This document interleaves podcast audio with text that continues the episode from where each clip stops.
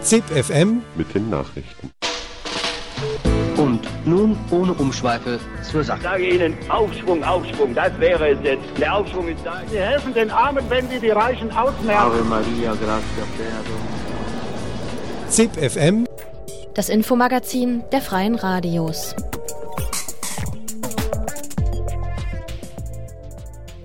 Hallo und herzlich willkommen zu ZIP FM. Heute in einer Kooperation vom Radiocamp am Bodensee. von Radio Unerhört aus Marburg und Radio Dreieckland aus Freiburg. mit folgenden Themen. Atomausstieg sofort oder eher später zum aktuellen Atomroulette. Woher kommt das Uran? Ein Blick nach Niger. Proteste in Spanien. Ein Blick zu den Indignados, die auf spanischen Plätzen campen. Und zum Schluss Proteste in Ägypten. Ein Blick hinter die Kulissen.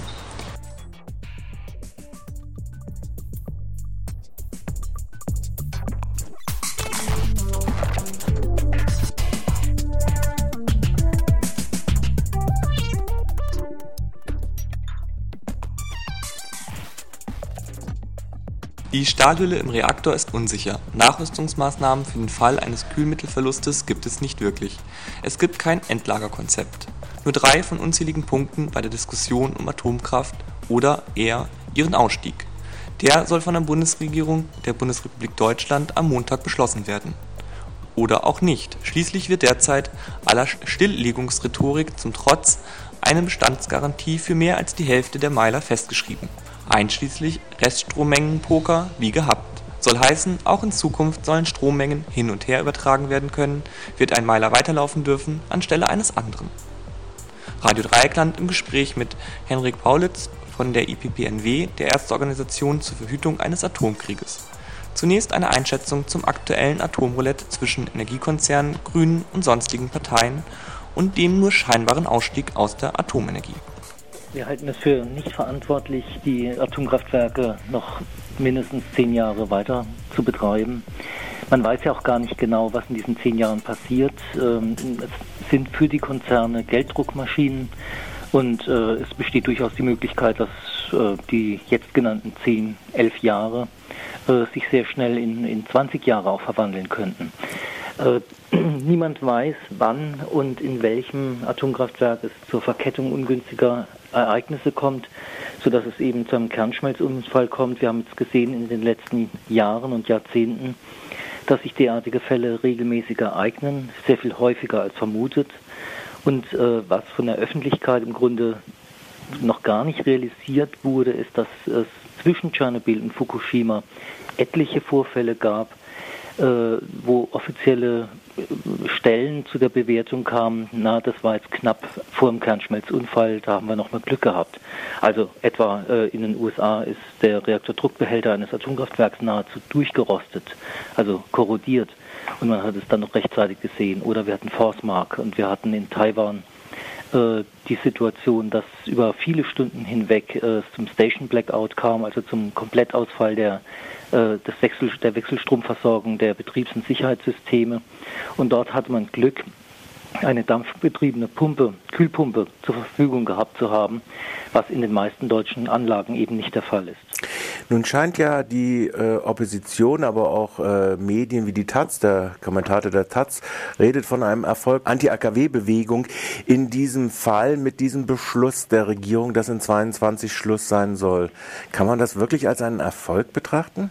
Das kann jeder natürlich für sich äh, beurteilen, wie er will. Und ähm, ohne Zweifel ist jede, die Stilllegung eines jeden Atomkraftwerks ein Erfolg, gar keine Frage, weil es äh, einfach summarisch, rechnerisch die, die Wahrscheinlichkeit mindert, äh, dass es hierzulande zum Kernschmelzunfall äh, kommt. Jede Anlage, die vom Netz geht, ist ein Gewinn. Auf der anderen Seite haben wir die Situation, dass wir äh, die jüngsten Konvoianlagen heißen, die weiter betreiben, äh, scheinbar jetzt hier noch mindestens elf Jahre.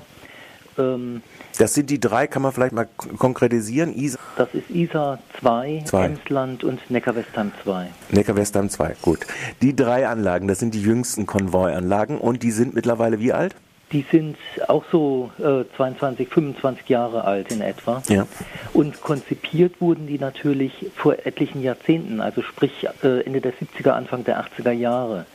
Äh, zwischenzeitlich gab es wahnsinnige Erkenntnissprünge in der Reaktorsicherheitstechnik, äh, die dort natürlich auch in keiner Weise berücksichtigt sind, etwa zu geringe Kühlwassermengen und äh, etliche äh, Sicherheitslücken, die gerade in den letzten Jahren nochmal erkannt wurden für die Beherrschbarkeit kleiner Lecks, für die Beherrschbarkeit des Notstromfalls. Also sprich, wenn es draußen zu Extremwetterphasen kommt, äh, wie beispielsweise 2004, äh, wo es in Biblis zum Notstromfall kam, dafür sind diese Anlagen vergleichsweise schlecht ausgelegt.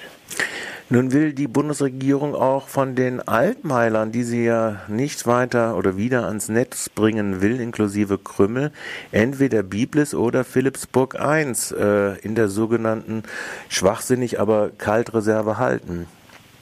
Aus meiner Sicht äh, sind es zwei Gründe, die dafür äh, sprechen, dass man das so gemacht hat. Der eine ist, äh, im Fall von Biblis ist es sozusagen tatsächlich sowas wie ein Zuckerl für RWE. Mhm. Insbesondere halte ich das für ein Manöver, für ein strategisches Manöver, um die Anti-Atom-Bewegung und die Öffentlichkeit und die Medien davon abzuhalten, sich mit den sicherheitstechnischen Mängeln äh, der neueren Anlagen, der sogenannten neueren Anlagen, also sprich Konvoianlagen mhm. etc., zu beschäftigen, sich darauf zu konzentrieren. Man schafft hier sozusagen einen Tatbestand, dass die äh, Oppositionsparteien und die Anti-Atom-Bewegung so dumm sein soll, sich jetzt hier an Biblis B oder an Neckar, äh, Philipsburg 1 abzuarbeiten, dann hat man da das, was man ständig wiederholen kann und vergisst dabei, sich darauf zu konzentrieren, dass hier neun Atomkraftwerke noch viele, viele Jahre weiter betrieben werden sollen, die jeden Tag älter werden, wo es jeden Tag zu weiterer Materialermüdung kommt und wo eben gefährliche Schwachstellen bestehen.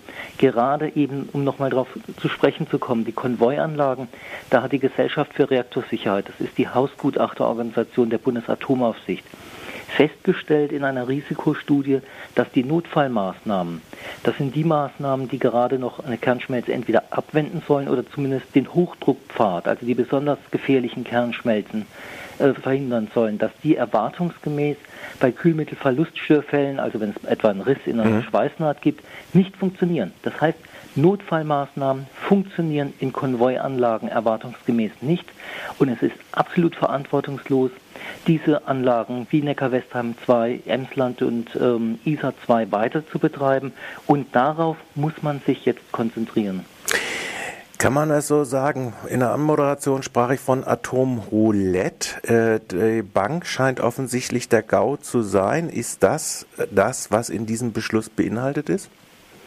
Ja, es ist in der Tat ein Spiel mit dem Feuer. Niemand weiß, wie gesagt, in welcher Anlage. Das ist äh, eine vereinfachte Sichtweise. Es kann in einer Altanlage zur Verkettung ungünstiger Umständen kommen. Es kann in einer neueren passieren. Das weiß vorher niemand. Das sind ähm, Geschehnisse, wo zeitgleich beziehungsweise aufgrund von Wartungsfehlern, also wenn etwa ein, ein Serviceteam in äh, den vier redundanten Teilsystemen eines Sicherheitssystems den gleichen Fehler macht bei der Wartung, was es wiederholt gab, äh, und dann kommt es zum auslösenden Ereignis, dann funktionieren die Notfallmaßnahmen nicht und die Kernschmelzfestigkeit, also sprich das Containment mhm. der deutschen Anlagen, eben auch der neueren, ist eben so schlecht, dass es ist niemand weiß und kann vorhersagen, wann, wo, was passiert.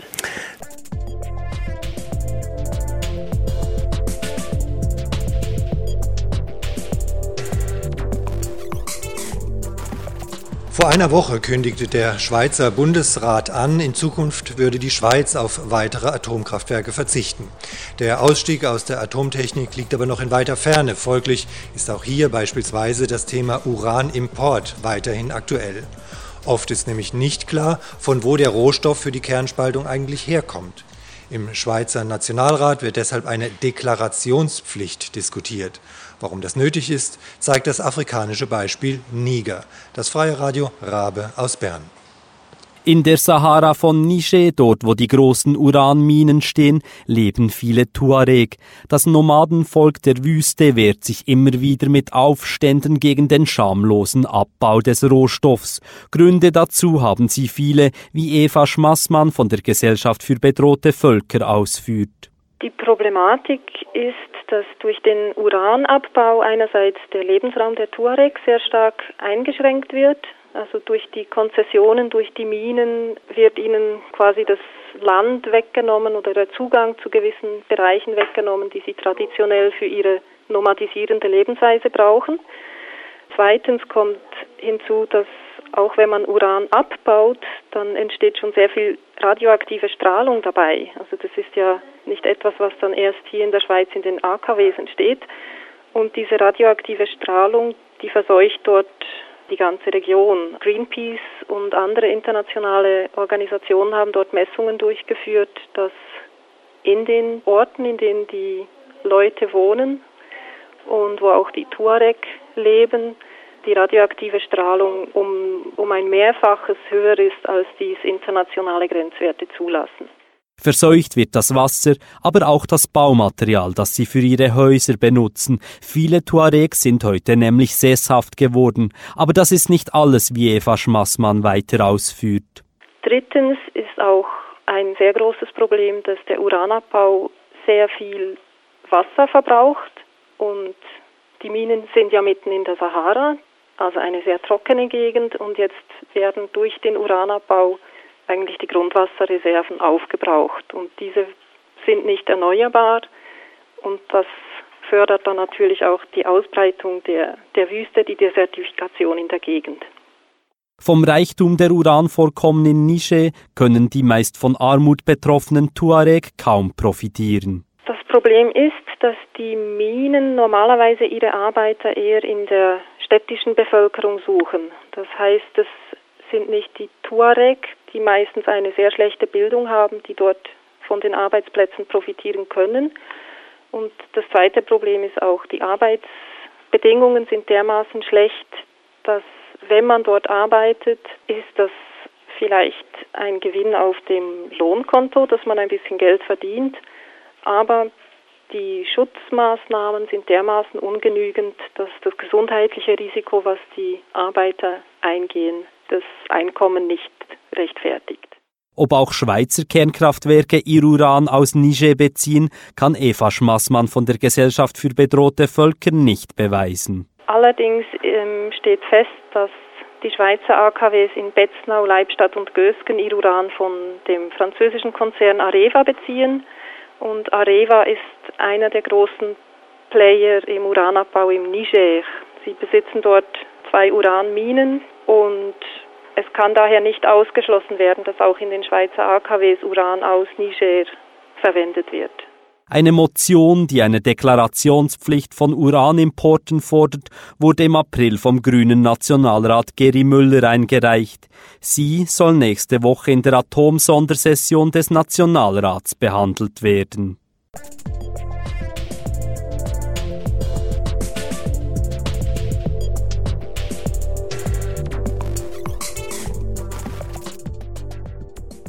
Computer, Kochtöpfe, Transparente.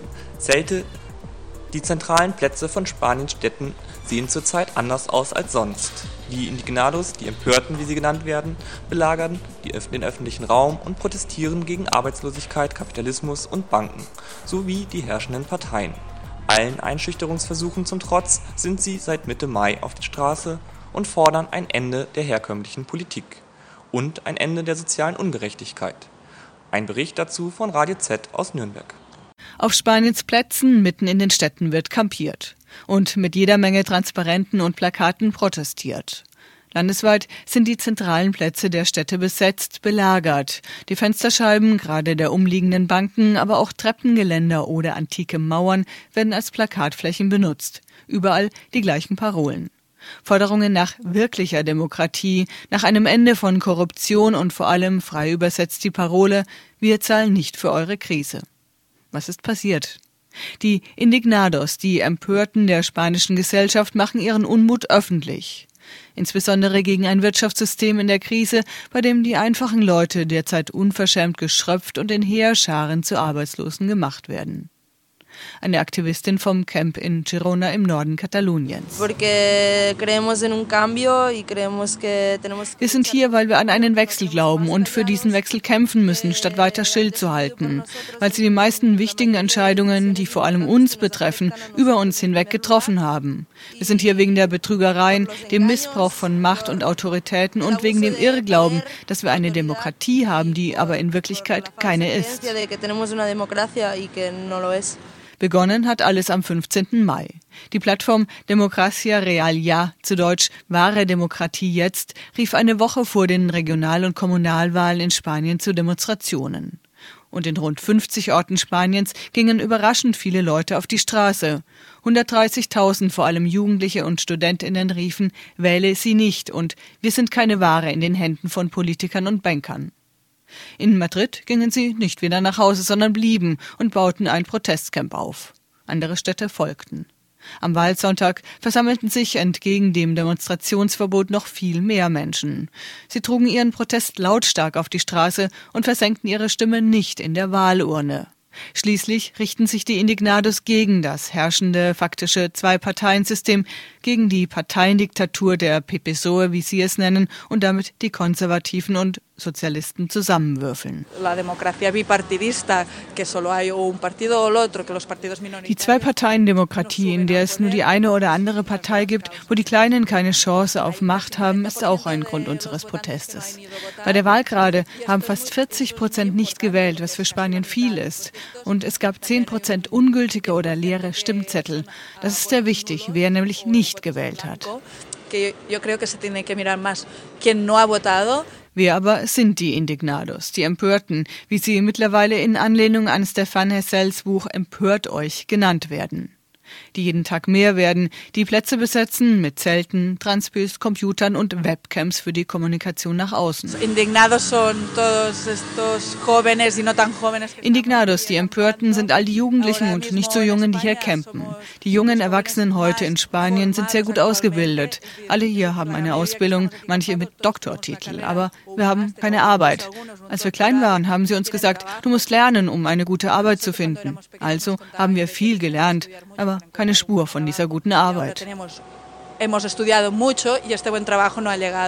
Die Arbeitslosenquote in Spanien liegt bei 21 Prozent. Und unter den jungen Menschen sind heute fast 50 Prozent ohne Job. Immer mehr Menschen verlieren ihre Wohnungen, weil sie die Hypotheken nicht mehr zahlen können. Die Löhne und Gehälter im öffentlichen Dienst wurden gekürzt, die Renten eingefroren, das Kindergeld gestrichen. Spanien ist von der Wirtschaftskrise besonders hart betroffen. Die Regierung fährt einen strikten Sparkurs. Doch während lukrative Staatsunternehmen privatisiert werden, bekommen die Reichen Steuergeschenke. Mitten in der Krise wurde die Vermögenssteuer gesenkt, die Mehrwertsteuer aber erhöht. Dagegen wird nicht nur in Madrid und Barcelona oder Girona kampiert und protestiert. Auch kleinere Orte haben sich längst angeschlossen. Es sind nicht mehr nur die Provinzhauptstädte, sondern auch kleinere Orte, die aufstehen und sich beklagen. Und das ist sehr wichtig. Steuerhinterziehung, eine verfehlte und konzernfreundliche Sparpolitik, Korruption, Parteienklüngel. Die Liste der Vorwürfe ist lang. Ganz oben auch Anklagen gegen die Banken und das Finanzsystem. Von der globalen Dimension wird gesprochen, auch von Merkel und der Deutschen Bank ist die Rede.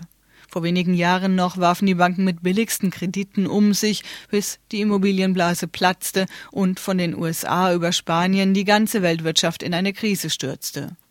Die völlig überzogenen Kredite, gerade der Deutschen Bank, hängen nun unbezahlbar regelrecht in der Luft. Großbanken machen international Druck, Sparpolitik und Banken retten über Steuergelder sind die Folge. Also Geldhand zu für Bildung, Gesundheitswesen, öffentlichen Dienst. Die Bürger werden verschärft geschröpft in Griechenland, in Spanien, Island, demnächst dann Portugal und Italien. Gerade die von der Krise am stärksten betroffenen Arme und Arbeitslose sollen sich nach den Vorstellungen der Indignados den Protesten noch stärker anschließen. Immer mehr Leute schließen sich an und darum geht es. Die Leute zu sammeln, die empört sind, sich aber nicht artikulieren können. Es geht also darum, sich zu beklagen und immer mehr zu werden. Und auch wenn das eher reiche Katalonien im Landesdurchschnitt besser dasteht, wird auch dort allerorten protestiert. Ein Aktivist berichtet gegenüber Radio Dreieckland. Contentament, però igualment la situació també és bastant dolenta, però comparat amb els nivells d'atur de llocs com Andalusia o Extremadura, que tenen uns nivells de més del 30% Genau, Katalonien ist eine der ökonomisch stärksten Regionen in Spanien.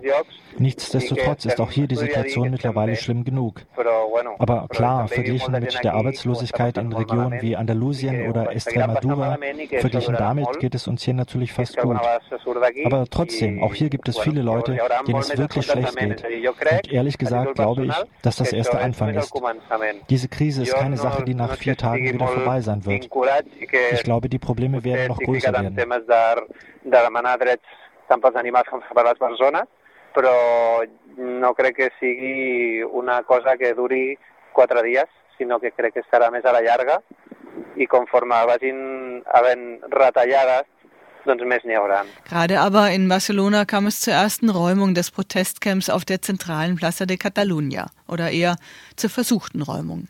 Mit der Begründung, den Platz wegen möglicher Fanfeiern des FC Barcelona von gefährlichen Gegenständen säubern zu müssen, rückte die Polizei an.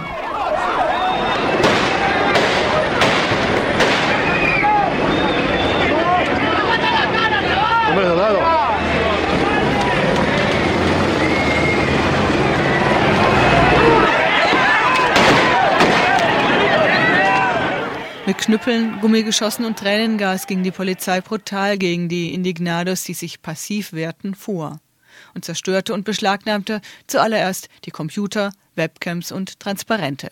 Gefährliche Gegenstände? In ihren Augen sicherlich.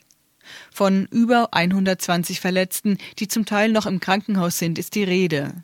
Doch der Versuch, das Camp zu räumen, schlug fehl. Im Gegenteil. Immer mehr Menschen strömten zum Platz, am Ende waren dort mehr als zuvor und die Proteste bekamen eine neue Dynamik und neuen Mut. Im Augenblick sammeln die Camps Zeuginnen Aussagen von der brutalen Räumung, um gerichtlich gegen die Polizei vorzugehen und die Bewegung arbeitet eine gemeinsame politische Grundlage aus. Es tun sich gerade Leute zusammen, um ein Manifest auszuarbeiten, das die Mehrheit repräsentiert. Denn das ist die wirkliche Demokratie. Wir sammeln die Vorschläge von allen und erstellen ein gemeinsames Manifest der Bewegung gegen die Kürzungen und die Entlassungen in vielen Firmen und gegen das ganze System. Währenddessen gehen die Camps mit Diskussionen, Kundgebungen, Werkstätten und der Verbreitung von Infomaterial weiter. In Barcelona wird am heutigen Mittwochabend entschieden, wie es mit der Platzbesetzung im Herzen der Stadt weitergeht. In Madrid am Sonntag. Klar ist, nach Hause gehen die Empörten sicher nicht. Wir haben mit unseren friedlichen Überzeugungen gewonnen. Wir verteidigen unsere Ideale und sie können nicht gegen die ganze Bevölkerung vorgehen.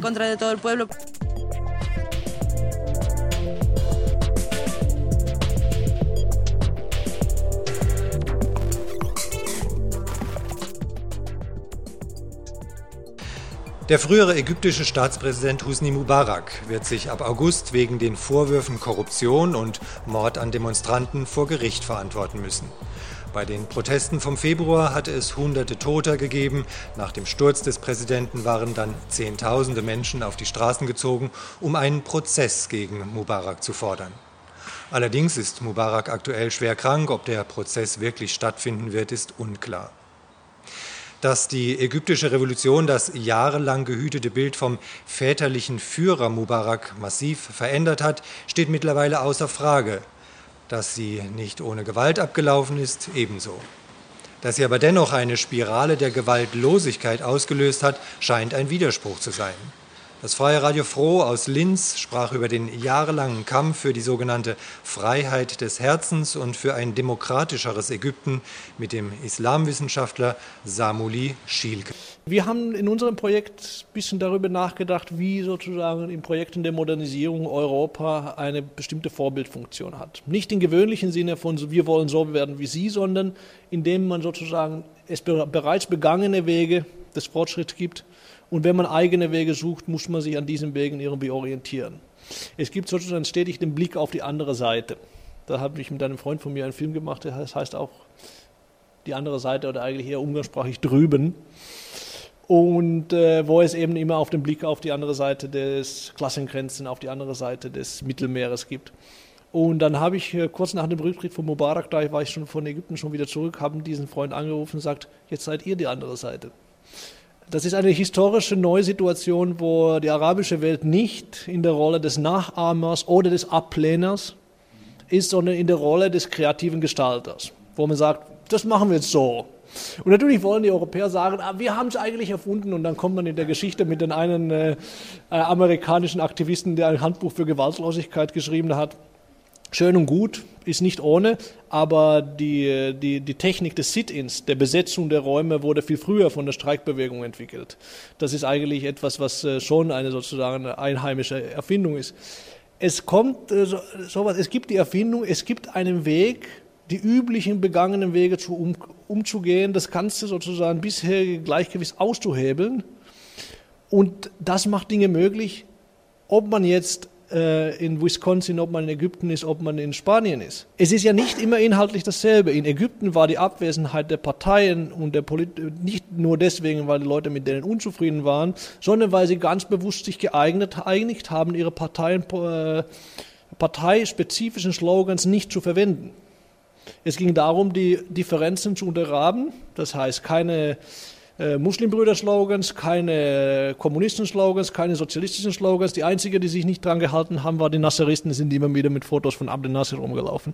Aber eigentlich systematisch keine Parteislogans, das war eine taktische Entscheidung.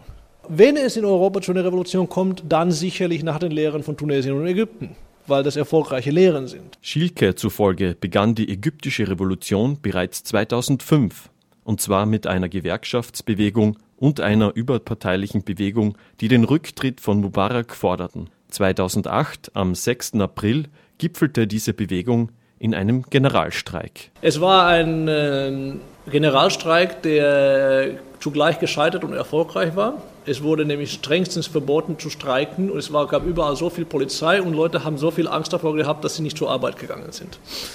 Das ist äh, sozusagen, dadurch kam es doch zu einem Stilllegung des öffentlichen Lebens, obwohl die Leute nicht zu streiken getraut haben. Diese Angst war vor allem darin begründet, dass es neben der Polizei auch zivile Schlägertrupps gab, die sich bei Demos unter die Demonstrantinnen und Demonstranten mischten und plötzlich auf diese einschlugen.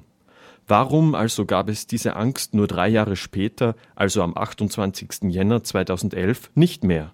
Samuli Schilke.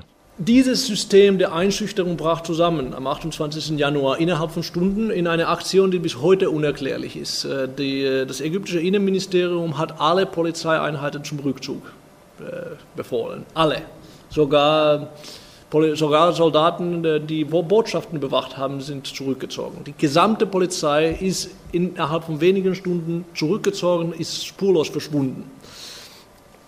Warum genau das passiert ist, ist bis heute unklar. Zum Teil lag es daran, dass die Polizei einfach überwältigt wurde. Die haben versucht, die Leute totzuschießen. Es ist nicht gelungen, weil es zu viele Leute waren und weil diese, die Wehrdienstleistenden, die als Polizisten äh, dienen, auch nicht wahnsinnig motiviert waren. Äh, möglicherweise war es ein Versuch, Chaos über Ägypten walten zu lassen in äh, eine Aktion, um die, um die äh, Demonstrationsbewegung zu diskreditieren, was zu einem gewissen Grad auch gelungen ist. Seitdem herrscht vor allem bei den wohlhabenderen Ägypten eine enorme Angst vor Kriminalität und diejenigen, die die Revolution eine schlechte Idee fanden, können sich bis heute immer wieder darauf zurückrufen, dass letztendlich die, äh, seit der Revolution die Verbrecher auf der Straße sind. Ähm, wahrscheinlich war die, der Rückzug der Polizei auch ein, ein Versuch, gerade diesen Chaos hervorzurufen und durch diesen Chaos die, der, der Revolution den Rücken zu brechen. Das ist nicht gelungen. Die Polizei ist zurückgezogen. Es gab Plünderungen, es gab Angst, es gab aber auch sehr viel spontane Bürgerwehren. Und die Revolution fand statt und es dauerte Monate, bis die Polizei wieder auf den Straßen ist. Und bis heute ist die Polizei nicht in voller Kraft auf der Straße. Einerseits hat die Revolution Gewalt hervorgerufen. Es sind viele Nachbarstreitigkeiten, äh, Raubüberfälle, die es in Ägypten vorher nicht gegeben hat. Es sind mehrere Angriffe auf, äh, auf Kirchen, äh, Konflikte zwischen Muslimen und Christen passiert, wo sehr viele Menschen gestorben sind eine der Folgen der Revolution, das muss man sagen, weil ich denke, ich finde diese Revolution eine hervorragende Geschichte, aber es ist wichtig, die Widersprüchlichkeit dieser Entwicklung zu sagen, ist eben, dass die Gewalt, die in Ägypten geherrscht hat, die Gewalt, die dumpfe Gewalt der Angst, die dumpfe Gewalt der Schlägertypen, als diese Gewalt eingestürzt ist, hat das wiederum dazu geführt, dass sehr viele Konflikte, die bisher nicht ausgetragen wurden, jetzt ausgetragen werden und es sind unglaublich viele Probleme. Soweit ZipFM für heute. Gerade zum Schluss unser Beitrag zur Situation in Ägypten war die Kurzfassung eines ausführlicheren Gesprächs. In voller Länge steht das, genauso wie unsere gesamte Sendung gerade, auf der Webseite freie-radios.net. Vielen Dank fürs Zuhören. Bis dann.